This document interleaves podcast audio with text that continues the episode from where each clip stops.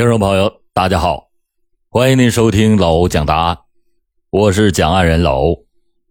今天给大家讲一个发生在安徽省亳州市，当地的名贵药材经销商马某突然遭遇暴徒抢劫，一家四口三死一重伤，一百多万元的名贵药材被抢劫的血腥大案。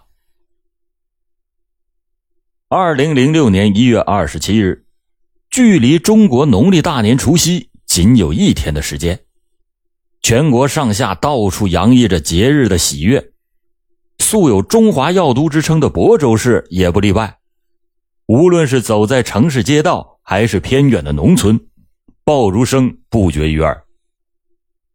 国内规模最大的中药材交易中心——亳州大药行，此时没有了往日商贾如织的喧闹。出现了一年难得的平静。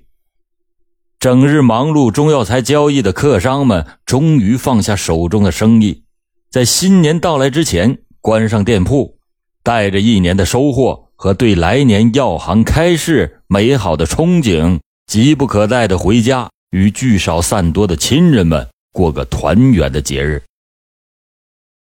自从进入腊月以来，连续几场雨雪。把原本冷清的交易中心周围的街道变得更加的冷清。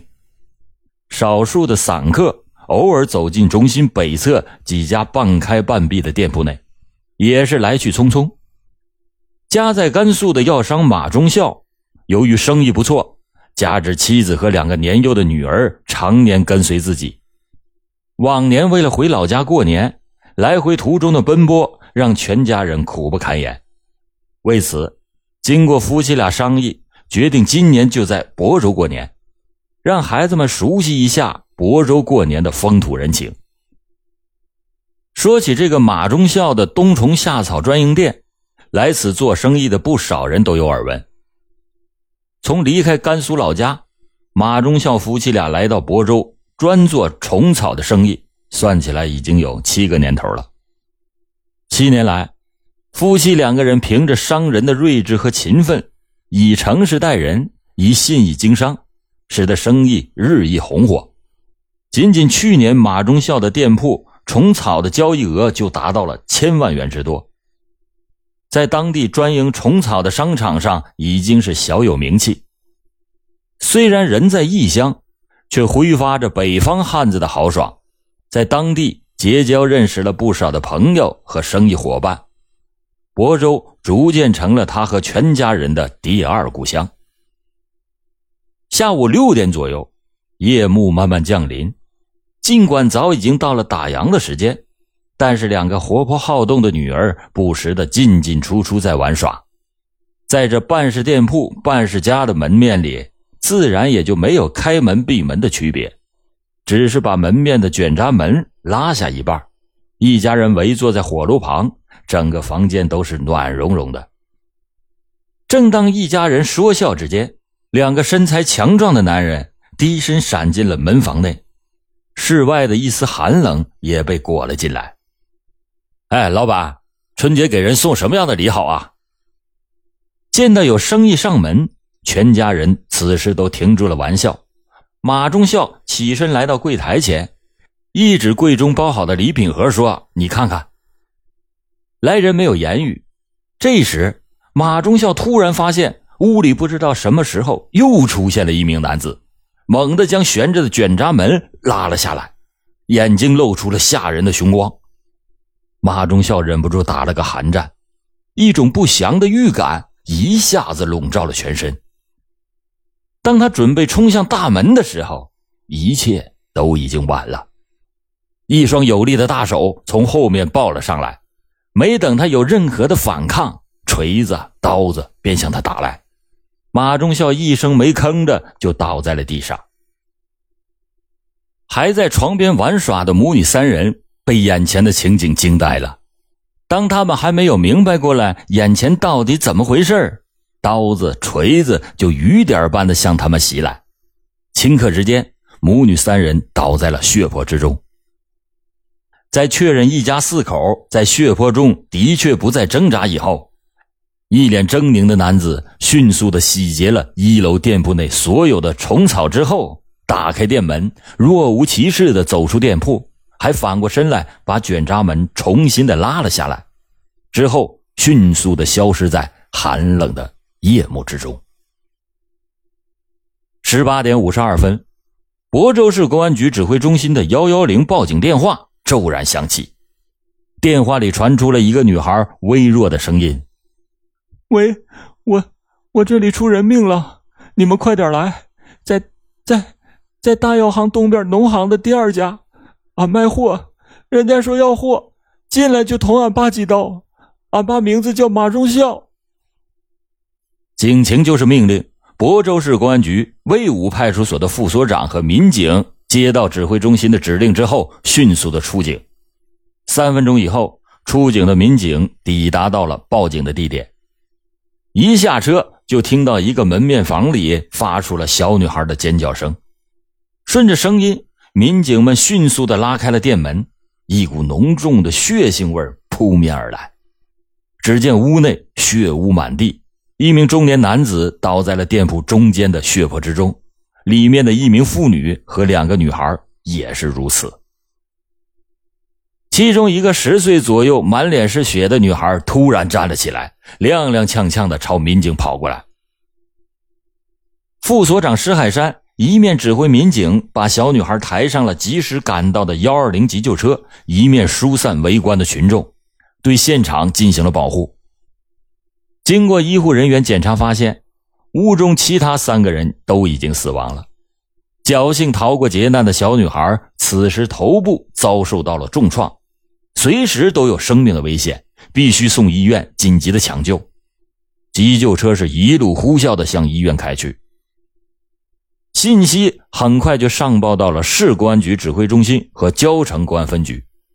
亳州市公安局的领导闻讯以后，立即冒着大雾，连夜的从外地驱车赶回亳州，并且在电话中指示市公安局的副局长李厚增带领民警火速的赶往现场。迅速围绕现场勘查走访，开展工作。案发以后，市公安局立即启动了公安机关治安紧急防控机制，数十名巡防民警急忙的赶往设在出城的各个重要路口的治安卡点，对所有进出城的车辆以及可疑人员进行严格的盘查。市区内各派出所也奉命调集所有的警力，对各自辖区内的车站、街道、宾馆、饭店、桑拿等重要复杂的场所进行地毯式的搜索。一月二十八日零点三十分，齐树志局长一到了亳州，就首先来到了亳州市人民医院，看望正在抢救中的受伤女孩，询问了解了相关情况，要求院方。不惜一切的代价，全力的抢救受害人。作为受害一家四口唯一的幸存者，小女孩凭借着智慧，通过装死骗过了犯罪嫌疑人，这的确是个奇迹。她的及时报警，不仅为警方赢得了时间，同时作为本案的唯一目击者，将破案的工作提供了有价值的线索。同时，作为本案的唯一目击者，将给破案工作。提供有价值的线索。为了保证受害人的安全，齐局长立即的指示交城分局以及薛阁派出所抽调出八名男女民警，负责警戒和照顾女孩的生活，实行二十四小时的值班，不经过市局主要领导的同意，任何人不得与小女孩接触。通过对现场进行初步的勘查，又结合了外围的走访，办案人员判断。该案的作案人应该在三名以上，以抢劫贵重中药材冬虫夏草为目的，使用刀具和钝器，在受害人没有任何防备的情况下痛下杀手，手段极其残忍。从现场遗留的痕迹来看，嫌疑人具有一定的反侦查技能，极有可能是受过司法机关的打击，有前科。为此。专案组将这起案件定性为一起有预谋、有组织的特大杀人抢劫案。马家三死一重伤，百余万元的贵重药材被抢，发生在除夕前夜的这起命案震惊了药都百姓。也让在中药材市场经营的药商们提心吊胆。关于案件的各种传言成了大街小巷最热门的话题，也给节日的亳州蒙上了一层不安的阴影。案件也引起了省市领导的高度重视。一月二十八日，安徽省的各部门领导分别都做出了重要的批示，要求亳州公安机关全力以赴的抓紧时间破案，抢救伤者，维护社会的稳定。安徽省公安厅的领导对案件的侦查工作提出了指导意见，并且专门指派省厅有关技术专家赶赴一线帮助破案。亳州市的市委书记也在大年三十的上午亲切地看望了参战的民警，要求公安机关全力以赴，尽快的抓获犯罪嫌疑人，还全市人民生活的安宁。一月二十八日二十一点三十分，除夕之夜，鞭炮声声。此时正是万家团聚的时刻，专案组的民警依然是奋战在各自的岗位上。走访、排查、取证，没有一刻的停止。在案件的分析会上，公安局长动情的对大家说：“啊，过年了，谁家没有事儿？谁都愿意回家团圆。但是案情就是命令，人命关天呐，三死一伤，公安机关的责任重大。这样特殊的时期，这样特殊的恶性案件，作为一个公安局长来说，我同大家一样，压力很大。”正是这种压力，化作了专案民警无穷的动力。大年初一，全体参战的民警没有一个人请假回家，泡碗方便面成了他们新年的第一顿饭。刑警们笑着说：“啊，我们整整吃了一年的方便面，忙活了两年。”一月一日，在经历了四天四夜与死神的抗争，幺二七案唯一幸存的女孩马花花。终于从昏睡中苏醒了过来，并向警方叙述了案发的部分情况，为案件的侦破工作提供了重要的线索。技术民警在对现场进一步勘查也取得了重大的突破，提取了重要物证。现场走访工作也发现了重大的线索，摸排嫌疑人的范围在逐渐的缩小。参与作案的嫌疑人一共是三名，都是男性，本地的口音。年龄大概在三十五到四十五岁之间，身体强壮，其中两个人比较胖，一个人比较瘦，瘦子的一只手还受了伤。二月四日，走访组民警在工作中获得了一条线索：家住在亳州市桥城区桥东镇潼关村的村民王孝辉，又叫王辉，有着重大的作案嫌疑，被警方列为了幺二七案件的重要犯罪嫌疑人。经过调查，现年三十九岁的王孝辉整日是游手好闲，曾经是因为卖假币被公安机关处理过。案发以后，行迹较为异常，而且行动比较诡秘。为了尽快的摸清王孝辉的行踪，桥城分局刑警大队长王松涛带领着民警在距离王孝辉家附近的一个麦秸垛里设立了守候点。对他家进出人员实行二十四小时不间断的监视。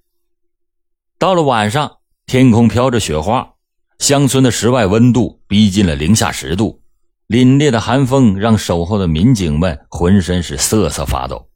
但为了尽量减少声响，他们只能是把身体蜷缩在麦秸垛的后面，实在受不了的时候，也仅仅是用搓手来取暖。二月五日。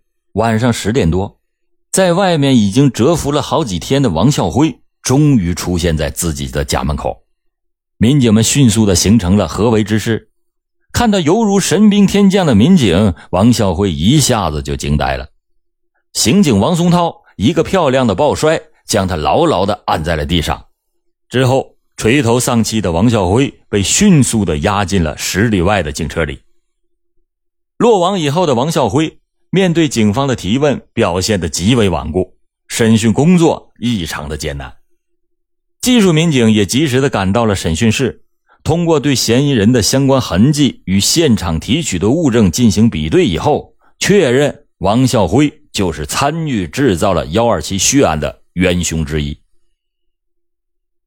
二十三点二十分，亳州市公安局的领导来到了专案组，在听取了有关汇报以后，亲自参加审讯，采取了灵活的方式，科学的运用了审讯策略和技巧，适时的抛出了警方掌握的证据。在二十三点四十六分，自感是穷途末路的王孝辉心理防线终于崩溃，向警方如实供述了伙同犯罪嫌疑人申永利和马金堂杀害马忠孝一家、抢劫冬虫夏草二十九点五公斤的全部犯罪事实。根据王孝辉的交代，二月六日凌晨两点。六十名民警首先悄悄包围了嫌疑人马金堂在城区内的租住房屋，果断的出击，在他驻地南屋内发现了大量的冬虫夏草，经查正是幺二七案被抢的虫草。然而，嫌疑人马金堂却不见了踪影，民警们就对马金堂的妻子进行了审讯，但是马金堂的老婆态度是极其的恶劣，拒不说出马金堂的去向。难道马金堂此前已经听到了什么风声？为了确保万无一失，指挥员安排了四名民警继续在马金堂家中守候，剩下所有的人员快速的撤离现场，依法将马金堂的妻子传唤到了专案组驻地进行继续审问。尽管发现了重要物证，但是抓捕嫌疑人马金堂还是落了空，让所有的人心中不禁是七上八下。是闻风而逃，还是意外的外出？另外一个嫌疑人申永利是否还在家中？市公安局的领导立即对近期搜集的所有信息进行了细致的梳理和分析。既然马金堂抢劫的虫草没有带走，说明嫌疑人应该是没有觉察到警方的行动。由此可以判断，马金堂属于碰巧外出，侥幸的逃过了警方的抓捕。于是决定。抓捕申永利计划不变。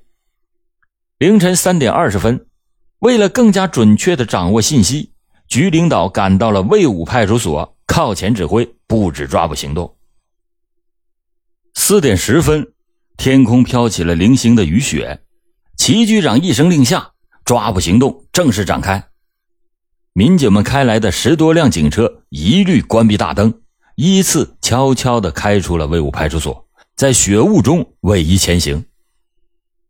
四点三十分，民警们在距离目的地五百米的地方下了车。负责现场指挥的赵炳才在清点了人数以后，对各组的任务做了再次强调之后，数名民警抬着两架竹梯冲在了队伍的前面，其余的民警依次跟进。为了避免惊扰周围的市民，民警们借着地上的血光迅速的前行。数十人的队伍中，除了冰雪和鞋子的摩擦声，再就是民警偶尔的喘气声。凛冽的寒风裹着雨雪，不时的向民警们的脸上袭来。四点三十五分，各个组进入到了各自的临战位置。四点四十分，指挥部传来消息，申永利此时正在家中休息，机不可失。民警们就如下山的猛虎。负责二楼行动的民警搭起了竹梯，快速的登上了二楼的阳台，抢占有利地形。埋伏在楼后的民警也果断的行动，破门而入，和二楼的民警形成了合围之势。在一楼通往二楼的楼梯拐角处的偏房内，传出了一个男人的声音：“谁？”说时迟，那时快，话音未落，民警马小林就冲进去屋内喊道：“不许动！”将一个中年肥胖的男人控制在床上，经过确认，这名男子就是犯罪嫌疑人申永利。刚到魏武派出所，惊魂未定的申永利仿佛是从梦中惊醒，很快的交代了自己伙同马金堂、王孝辉共同制造血案的全部过程。五点十分，办案民警获得了一条信息：二零零四年十一月十二日。犯罪嫌疑人申永利曾经和马金堂、朱从亮窜至河北省安国市中药材市场一个商户店铺里边，当场杀死两人，抢走中药材冬虫夏草十余公斤的犯罪事实。目前，其中的一名嫌疑人朱从亮正在城北区北关的一个民房内睡觉，天亮可能就要离开。事不宜迟。乔城分局十名民警火速的赶往朱从亮藏身的租住房内，在二楼的一个房间里，将仍在梦中的朱从亮当场抓获。刚上警车，早已魂飞魄散的朱从亮就向民警交代了自己参与河北省安国市幺幺幺二杀人抢劫的犯罪事实，并且向警方揭发了幺二七抢劫杀人案是马、申、王三人所为。蒙在鼓里的他还不知道，其中的两个人已经是瓮中之鳖。随着三名恶魔的落网，在对其进行审讯的同时，对最后一名歹徒马金堂的追捕工作依旧是有条不紊的进行着。二月六日八点，对马金堂妻子的审讯工作依然是没有进展。指挥部决定从外围开展工作，对马金堂可能藏身的地点。分别派出追捕守候小组。上午九点，警方发现嫌疑人马金堂在西安出现。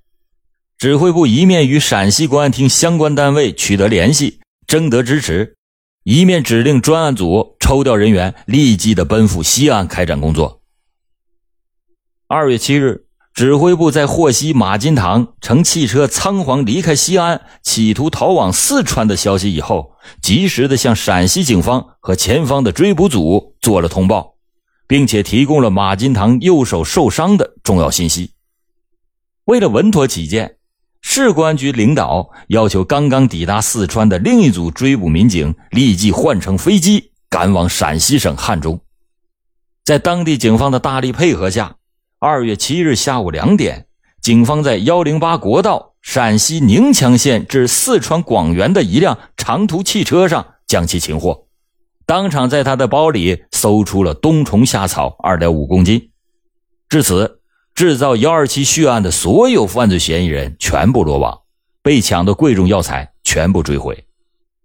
根据民警介绍，二零零四年十一月，马金堂在河北伙同申永利、朱从亮。持铁锤、菜刀杀死两名药商，抢得了冬虫夏草十多公斤以及现金两千五百元。二零零六年一月二十日，马金堂、申永利、王孝辉把目光投向了亳州大药行。从进入农历腊月份，三个人就开始在药行里边寻找目标。最初所选的目标是药行的另外一家，这家的主人身材魁梧高大。马金堂就问申永利：“你能不能把主人给控制了？”申永利看看比自己高大的店主，没有了信心，于是就摇摇头。这样，这伙歹徒就决定重新的寻找目标。马忠孝成为了最终的选择。当天下午，三名歹徒在马忠孝的药铺附近寻找下手的最佳时机。当时药行已经很少有人开门。马忠孝药铺对面的银行也马上就要下班，在动手作案之前，马金堂进行了最后的所谓动员。他说：“啊，只要咱们活做的细，根本就破不了案，半年以后就没事了。”三个人又经过简单的分工，敲开了受害人的药铺已经拉下一半的卷闸门，凶手就按着事先的谋划关上了卷闸门。几乎同时，马忠孝就遭到了突然的袭击。尽管马忠孝夫妻进行了顽强的反抗，但是预谋已久、手持凶器、手段残忍的歹徒很快的就把一家四口砍杀在血泊之中。在看到满柜子的冬虫夏草，这伙人是拍手欢呼。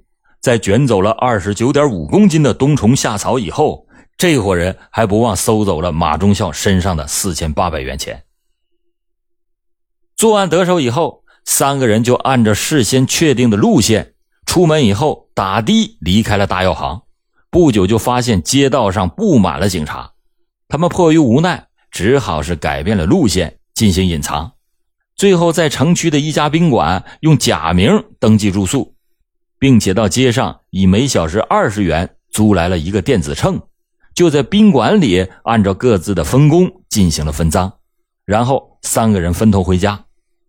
在分手之前，马金堂告诫他俩，半年之内谁手上的冬虫夏草都不允许出售，并且告诉这两个惊魂未定的同伙，这件事呢半个月就过去了，同时以自己2004年抢劫为例进行了鼓励。两天以后，三个人感觉警方侦查工作的声势是日渐增大，便分别对家中的冬虫夏草进行了转移。马金堂携带着部分的冬虫夏草，借口出门做生意，妄想潜逃到外地，以备不测。他在离开的时候，还安排了自己的老婆和女儿尽快的要做好搬家的准备。幺二七案件的告破，犹如是一股春风，吹遍了亳州大地，全市的群众无不是拍手称快，药都亳州又恢复了往日的安定和祥和。二月九日，在得知专案民警在押着最后一名主犯马金堂将要在下午返回亳州的消息以后，受害人的亲属以及数千名的群众自发的早早的就来到了市公安局门前的小广场，迎候凯旋而来的专案组民警。下午四点，当押解嫌疑人的车辆一进亳州，街道两边的市民燃放起了鞭炮，向民警们致敬，整个小广场沸腾了。掌声、叫好声汇成快乐的海洋。来自甘肃亳州将近二百名群众和药商向民警们赠送了感谢信和锦旗。好了，感谢您今天收听老欧讲答案，老欧讲答案，案案都惊魂。